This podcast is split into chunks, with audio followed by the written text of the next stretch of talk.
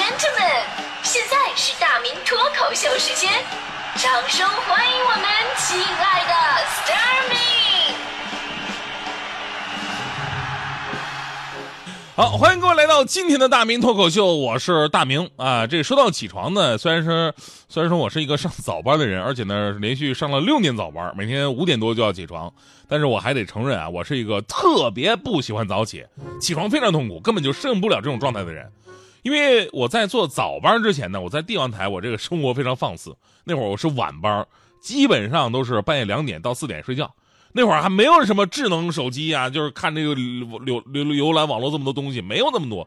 基本上就是跑上那个大电脑，然后开始看电影干靠，然后早上根本起不来，直接睡到中午自然醒。那时候感觉特别幸福。有时候放假回家吧，我也是延续着这种状态啊，一觉睡到大中午。我爸就特别生气。总共是你是回家探亲来的还是回家睡觉来的？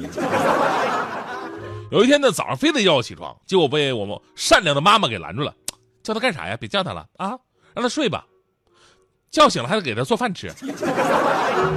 所以说嘛，善恶到头终有报，出来混迟早是要还的。我现在不开始做早班了吗？今天早上我为了弄这个脱口秀，我昨天晚上没弄出来，我我我四点就起来弄了，我这。然后昨天晚上还是十二点睡的，主要是晚上真不困的。我就觉得为什么老天咱们不能平衡一点？要是睡觉前有起床的时候那么困，起床的时候有睡觉前那么精神，那该多么完美！小时候我一直不理解，说人父母为什么可以那么早就起床呢？长大后才明白，叫醒他们的不是闹钟，而是生活压力和责任。现在轮到我了，只是我跟他们有个不一样的地方，叫醒我的不是什么责任。而是早上袭来一阵阵想上厕所的洪荒之力，所以现在我起床的秘诀就是晚上多喝水，早上起床的欲望就会更加强烈。做人就要对自己狠一点，毕竟如果我迟到一天的话，现实会对我更狠，是吧？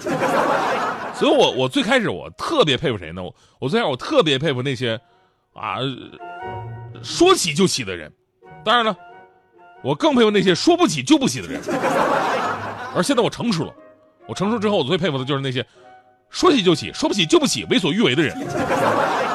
因为我们大部分人呢都无法这么任性，都是被生活撵着跑的人。一次任性的睡觉，你可能会错过很多重要的事儿。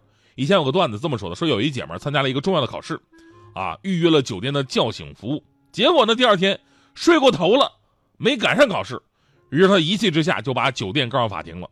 结果开庭的当天，这姐们又睡过头了。于是案子自动撤诉了。而就在前不久的高考啊，还真的有孩子在现实生活当中干了一次这样的事儿。之前呢，微博有个热搜说，这个考生午饭后在宾馆睡着了，错过了高考英语考试时间。这事儿引发了网友们的广泛关注。说南昌进贤县高三考生小龚午饭之后呢，在宾馆睡着了，最终呢错过了高考英语科目的考试。按理来说吧，这应该是自己的责任。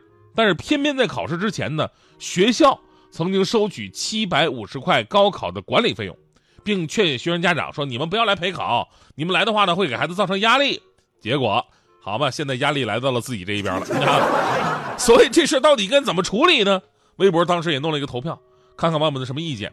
有三十三点五万名网友认为，高考生睡午觉。没人叫导致他缺考，学校应该承担责任，而且学校管理确实有漏洞。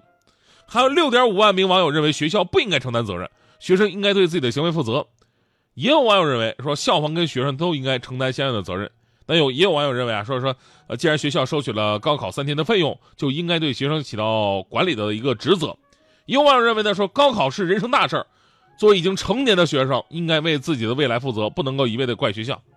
而这件事的最新进展啊，就是经过协商，学校最终同意赔付两万六千块钱，用于小工同学复读的学费和生活费。其实我个人觉得吧，这个学校呢，确实因为收了管理费嘛，对吧？那就肯定有管理孩子的责任。你要没收这钱，那倒无所谓了。孩子午睡没起来，你确实你逃不了逃不了干系。但是从内因上来看，咱们说高考啊，应该是高三学子人生当中迄今为止遇到最大的一个事儿了吧？在这样的情况之下，你中午还能睡过去，啊，当然说明你心理素质很好啊。这个，但是只靠老师叫你，而不是自己多定一些闹钟，或者想一些其他的叫醒办法，弄个双保险，你这心是不是也太大了呢？所以从这个事儿啊，某种意义上来讲，它不是坏事儿，不是坏事儿，复读一年，再好好学学，说不定能考上更好的学校。更重要什么呀？更重要的是，这能绝对一下子就是一下子纠正了一个你非常不好的毛病，那就是对于别人的过度依赖。等你走上社会了，你就会发现，你可以嘱托别人帮你做什么事儿，但是要永远给自己留条后路。不是说不信任别人啊，而是你要做成一件事的话，没有孤注一掷，只有未雨绸缪。我上大学那会儿，有一次冬天，你知道东北冬天早上有多冷是吧？那被窝里边跟被窝外边是完全两个世界，所以我实在是当时不想起床上课去。然后呢，我就托我几个室友说：“你们呢，帮忙请个假。”我说：“请什么假？怎么说呀？”我说：“你哎呀，你们随便编个理由吧。”然后我就啊呼哈又睡过去了。结果第二天，我中暑昏倒的消息传遍了整个学校。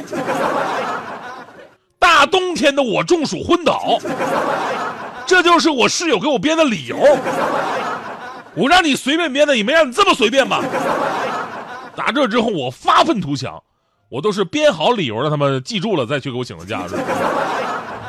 所以呢，最后啊，说回咱们的话题，人生就是这样，就是在奋斗的年纪啊，哪有什么真正的自然醒啊？所以呢，起床就是我们每天第一件要努力做到的事儿，不是所有的人都能够做到起床我一蹴而就。所以呢，你可以尝试其他的办法，比方说我刚才说的进度条式起床，睡前多定几个闹钟，每个闹钟都能把自己从睡梦当中呢多唤醒一点点，最终达到完全起床的状态。这个方式比较保险，但是有缺点就是容易破坏室友之间的关系，是吧？你自己没怎么地，人家烦的受不了了。现在还有那种手机叫醒软件，这个叫醒软件特别的那个坏啊，就是闹铃响起之后呢，你想关不行。你必须要完成各种复杂的数学题才能把铃给关掉。我就在想了，你这是半梦半醒的状态，我清醒的状态可能这数学题我都不会。或者呢采用我的办法，就是睡前喝一升水，生物钟到点就膀胱爆炸了。还有呢，就是在旁边准备一些刺激性的食物，睁眼就往嘴里边塞一个，对吧？酸的、辣的、涩的，对吧？要不呢，就是想好明天第一件事我干点什么，早起就有动力了。其实咱们说，无论什么样的办法呀，都需要早睡早起，合理饮食，合理设置起床时间，循序渐进的提早自己的起床时间。所以呢，晚上啊，您可以少玩一会儿手机，少跟一些网友交流，多看一会儿书，尤其看看数学书、外语书这种，一会儿就睡着了。千万不要半夜去撩你的女神，因为根据我多年经验，我多年经验就是你兴致勃勃的啊，跟你的女神咔咔一顿聊呢，然后女神一句“我去睡了，晚安”。于是你总会特别激动的以为这儿跟你最后你是陪他最后一个聊天的人，然后激动的半夜浮想联翩，夜不能寐。